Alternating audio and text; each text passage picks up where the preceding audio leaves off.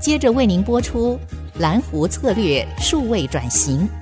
本节目由财团法人真鼎教育基金会赞助播出。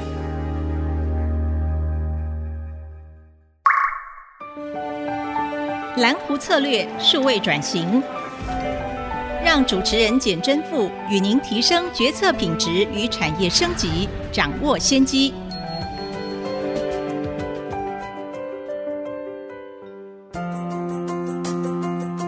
欢迎回到蓝湖策略数位转型，我是主持人清华讲座教授简真富。这个节目除了在 IC 之音的官网可以随选随听以外，也在 Apple Podcast、Google Podcast、Spotify、KKBox 上线。欢迎上 Podcast 搜寻蓝湖策略数位转型。那我们上个礼拜非常高兴能够请到 ARM 安某国际呃曾志光总裁来跟大家分享。那我相信听众朋友也迫不及待想要再继续听我追问下去啊、哦。那史克，您回到 ARM 应该也看到一些新的趋势，是不是跟大家分享一下您观察到一些新的产业的趋势是什么？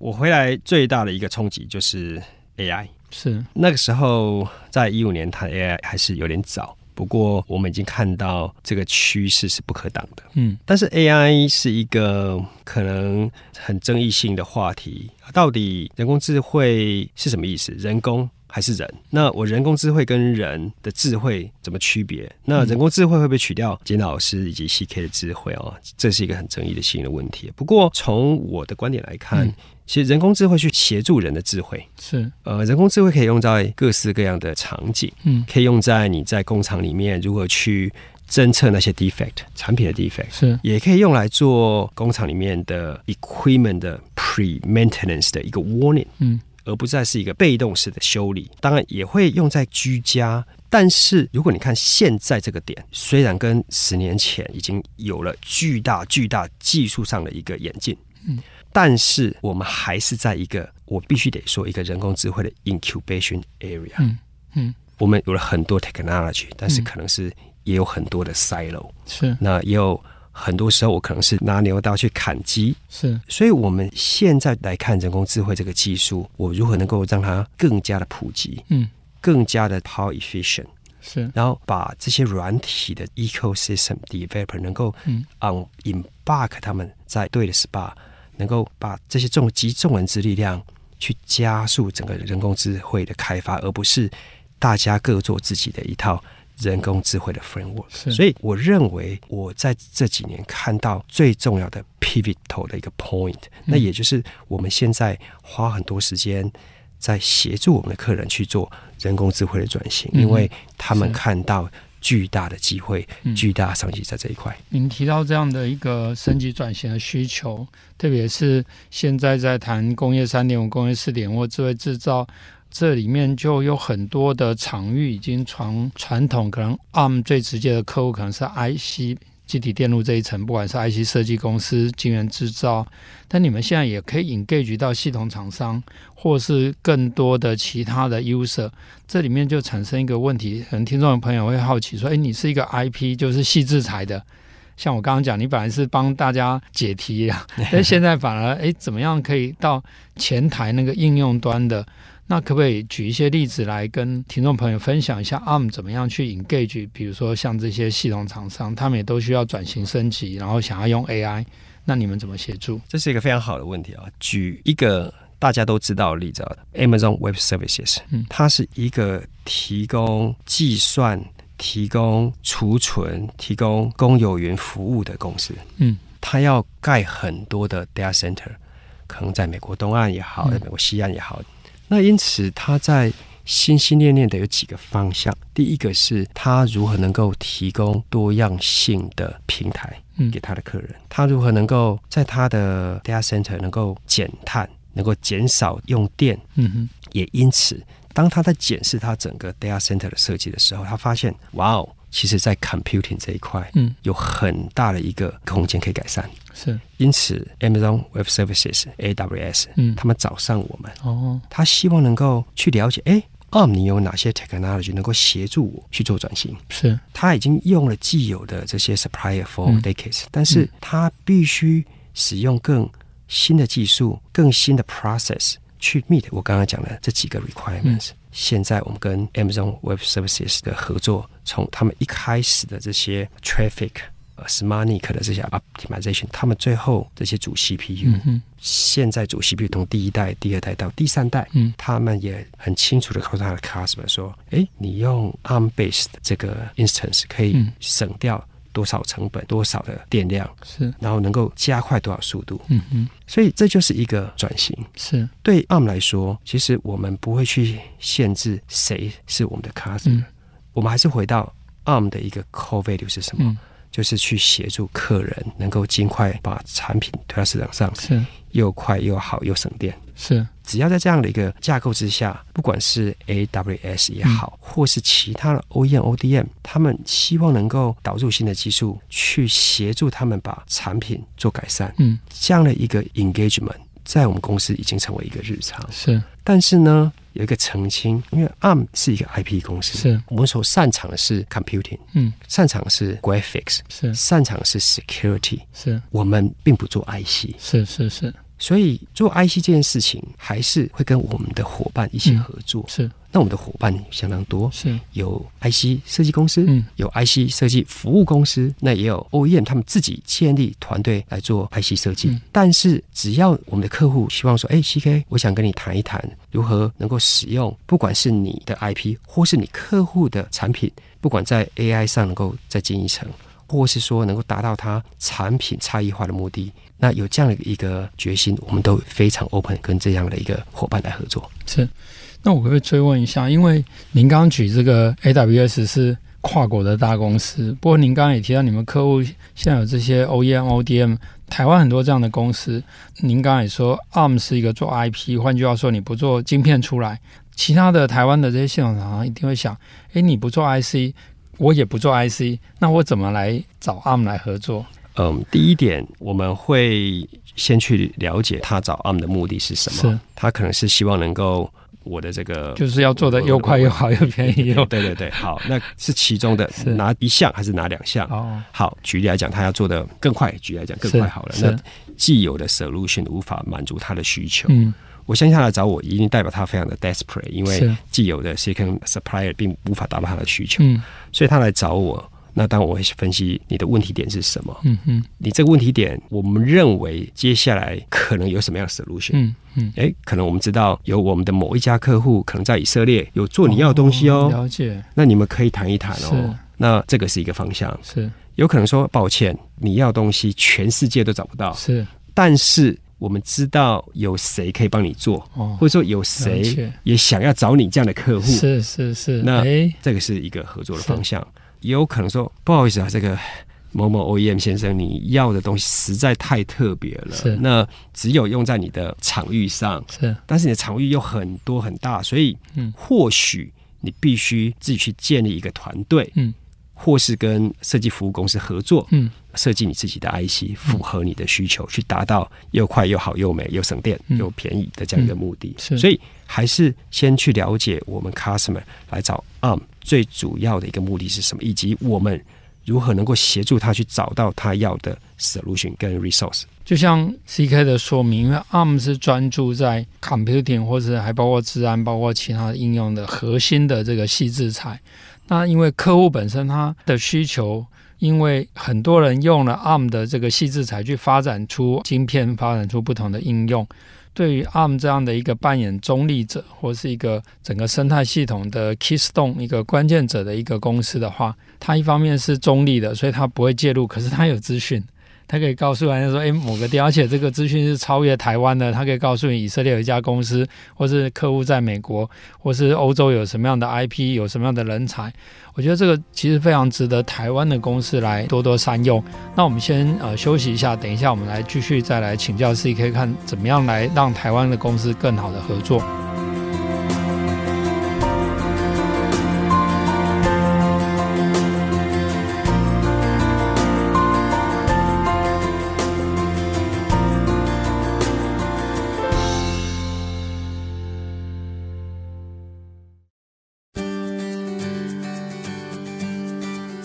欢迎回到蓝湖策略数位转型，我是简正富。呃，今天非常高兴再跟 CK 继续来聊下去。刚刚 CK 你也提到， ARM 的这个特别的角色，让你们可以协助很多的产业，特别是超越了原来传统的半导体产业，而是到系统端或是到 E OEM、ODM 的这些厂商。那我刚刚好奇的就是说，在这样的合作里面，因为一边是细制裁，一边是系统端或应用端的这些厂商，那这中间还有一些缺口。那请问 ARM 怎么样去补足？可不可以请您举个产业或者是一些例子来说明？讲到这个蓝湖策略，是那我们也看到很多客户其实是采用这样一个策略进到一个新的市场。是的确，你讲没有错，因为我们的客人，尤其是 OEM 客人，嗯他们对于半导体可能是完全不熟悉的，对，但是他就说：“哎，不会啊，不难 啊，啊，那我就买有 ARM 过。”吗？ 有有有买过那么多 IC 啊，那 对 ARM 又好像从 CPU 做到 security 又到去什么都会啊，我就找 ARM 来做一个 IC 就好对了。啊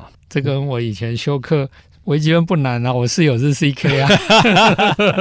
是的，是的。但是呢，还是回到一个重点，因为 ARM 是一家 Playphone 的 IP 公司。我们提供的是专业的 IP，协助我们客人把我们的技术整合在他的 SOC 里面，整合在他的 IC 里面，是最后推到市场上了。这样的原则跟逻辑不会变，因为这就是我们所擅长的事情。是那再举一个，刚才回到车用例子来说，那汽车公司会认为说，哎，不难啊，对不对？就有什么了不起？嗯、IC 也就从几 cent 到几百块、几千块美金，啊，我一台车几万到几十万美金都有啊，是那这个有多难呢？但是他们来找我们的时候，我们发现，哦，哇，这个 gap 太大了。是那这个 gap 他说，哎、简单嘛，你懂 AI，你懂 CPU，你懂 GPU，你帮我做一颗嗯，我就冷汗直流啊。因为做一颗 IC，它所需要的技术、所需要经验是需要数十年。举例来讲，从车用，现在大家知道你的自驾车、电动车，你要有通讯，要五 G 的模组嗯嗯在你的车子里面，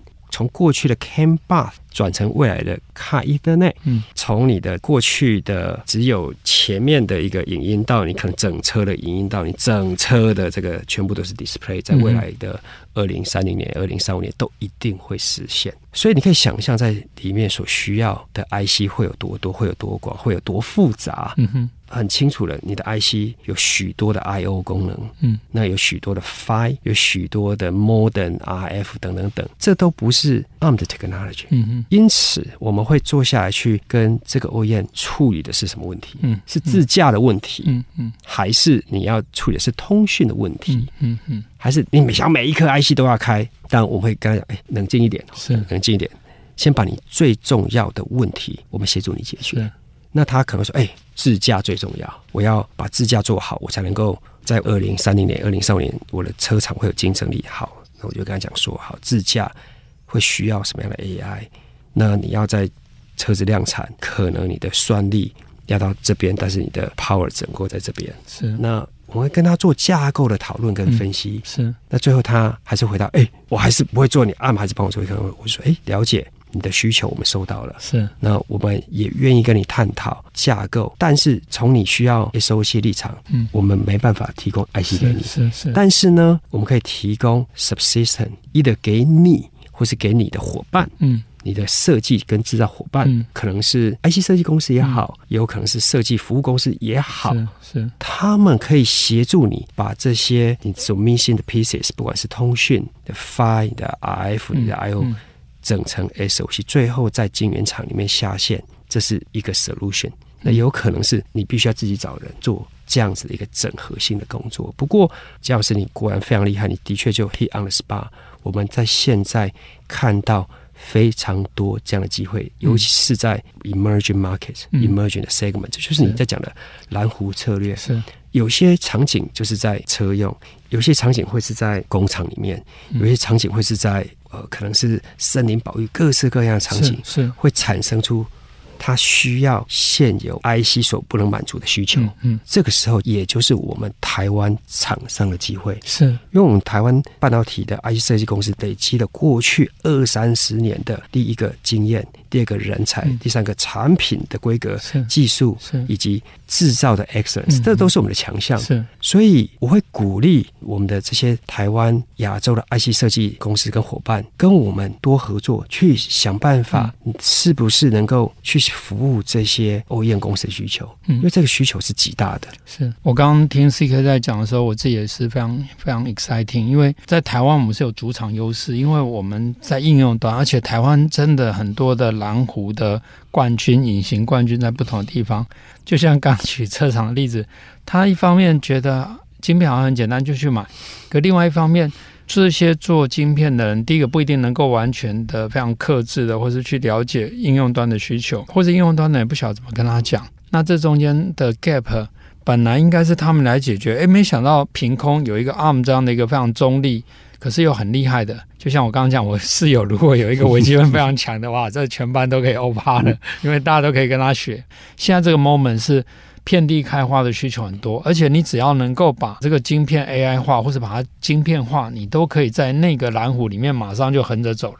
所以我觉得台湾的厂商应该要把握这样的机会。呃，的确是的，因为我们看到这样的一个商机是极极大的。那因为你把一颗 IC 打开，觉得哎 CPU 好大，GPU 好大，哎这个都是 ARM 做的，所以你 ARM 就可以很逻辑推导，哎你就可以做 IC，你就可以做成产品。但是并不是这样的，其实在一颗 IC 里面有非常非常多技术工艺跟经验在里面。嗯那这些技术工艺跟经验并不是 ARM 具备是嗯的，也不是我们的 core competence，所以我们会跟我们的伙伴合作，一起去满足这些 OEM 公司的需求。接着再请问一下，您自己本身，我们上礼拜分享您喜欢看书，您可不可以从这样的一个系统化的来去想的情况，你来看待台湾年轻人怎么样培养这种思考的能力？因为我们现在反而更多是。网络上的短讯息啊，或是轻薄短小的这些 message，那深度思考能力越来越少。我就说说我自己的观点了、嗯之前也提到，就是我自己是一个乡下小孩，我是一个在南投集集镇长大的一个嗯小孩，所以我跟这个世界连接就是靠着书本。嗯，那那个时候的网际网络 也是不是特别的发达啦。对，现在的资讯爆炸，有非常非常多的资讯在你的手机、在你的电脑里面流动哦。其实我发现年轻人很习惯的就是有一个假设，嗯他没有去验证我这个假设是对还是错，嗯或者我这个假设是来自于什么样的假设，嗯，因此。必须先把你的假设先拉到底，到底这个假设是不是有好的观点？嗯，第二，这个假设它就会直接跳到结论。嗯，我肚子饿了，我要吃饭。但是我肚子饿了，我是不是一定要吃饭？嗯，或者说我人一定是不是一定要吃三餐？嗯很多没有去思考这个结论是真的结论，嗯还是其实这只是一个中间的一个点，或者说它的结论可能有三个、五个、六个、七个。因此，我们在做决策分析的时候，我应该怎么走？是，当然，这也是您的专长。从我自己的例子来看，我遇到问题的时候，稍微停一下，去思考到底现在我们在讨论的问题是来自于什么问题，来自于什么假设。嗯，那很多时候可能会觉得，哎、就是谁告诉我什么的，好，谁告诉你这样的 information？那他的 information 来自哪是边？但是我发现很多时候，哎、谁告诉我是的，我就停在那边。是但是是这个这样的一个假设是对的还是错的，并没有去做验证哦。所以就是我的确是很喜欢思考的一个人，有时候会被人家说成太龟毛、太机车、太 picky，这也是很多人会给我的一个评价。但是我的想法是，如果我没办法回到这个 basic 的 principle 的时候，嗯，也就是确认我的假设是不是有好的观点的时候，我们在上面所讨论的东西都是假的。都是背上错误的 assumption 所推导出来的一个方向，是，那好像我们在浪费我们的时间哦。是，所所以以的确，我们有很多的这种 social，很多这种资讯爆炸，但是还是尽量去挑战自己，挑战你的 counterpart，、嗯到底你的这个假设是来自于什么地方？嗯嗯好，那你的假设会推出什么样的结论？在做决策分析的时候，你有一个完整的图表，嗯，你就比较容易去做决定。我不要说透过这样的决定都会是对的，是是是不会，不可能都对的是，因为你的假设也可能会随着时间而变动。是是你的竞争挑战嗯也会随着时间而变动。是，所以没有关系，你可能把你的白板画满，你还是会做错决定。嗯我每天都在做错很多决定，嗯但是你在做错决定的时候，你会 come back，为什么会是这样子想？是那我下次有没有改进的机会？是是那我如何能够做得更好？所以这个就是我我的一个习惯，会去思考说，好，做错决定的时候真的很后悔，很痛苦。但是除了把这些痛苦、悲伤放在旁边，那我必须再来用这个正面的态度去，呃，好，那我明天希望能够有更好的决策的 quality。是 确实，决策品质就是来自于这样的分析思考，而且你可以回溯或者追踪啊。刚刚提到的这种深度的思考，其实上次我们在访问呃孔祥从院士啊，白 a 威他刚好也是数学背景，他也是强调叫大家要深度的思考。我觉得这种能力在我们现在其实更更珍贵，因为变成人云亦云，甚至会受到网军啊是的或是一些不知道它的源头的资讯所影响。那当然，CK 也分享了整个 ARM 的这个策略。那我真的觉得台湾的公司，特别是台湾的中小企业隐形冠军，不要觉得这个 IC 半导体离你很远，只是你会买来的 component，可以直接找 ARM 来谈一谈很多新创的想法，再加上 ARM 的一个中立 neutral 的角色，然后又是一个。全球的公司，它可以了解全球资源相关的资源在哪边，我相信会对台湾未来的啊、各个产业的升级转型会扮演非常重要的驱动的力量。那我们再次感谢 CK 啊、两个礼拜来跟我们分享，谢谢谢谢简老师。谢谢。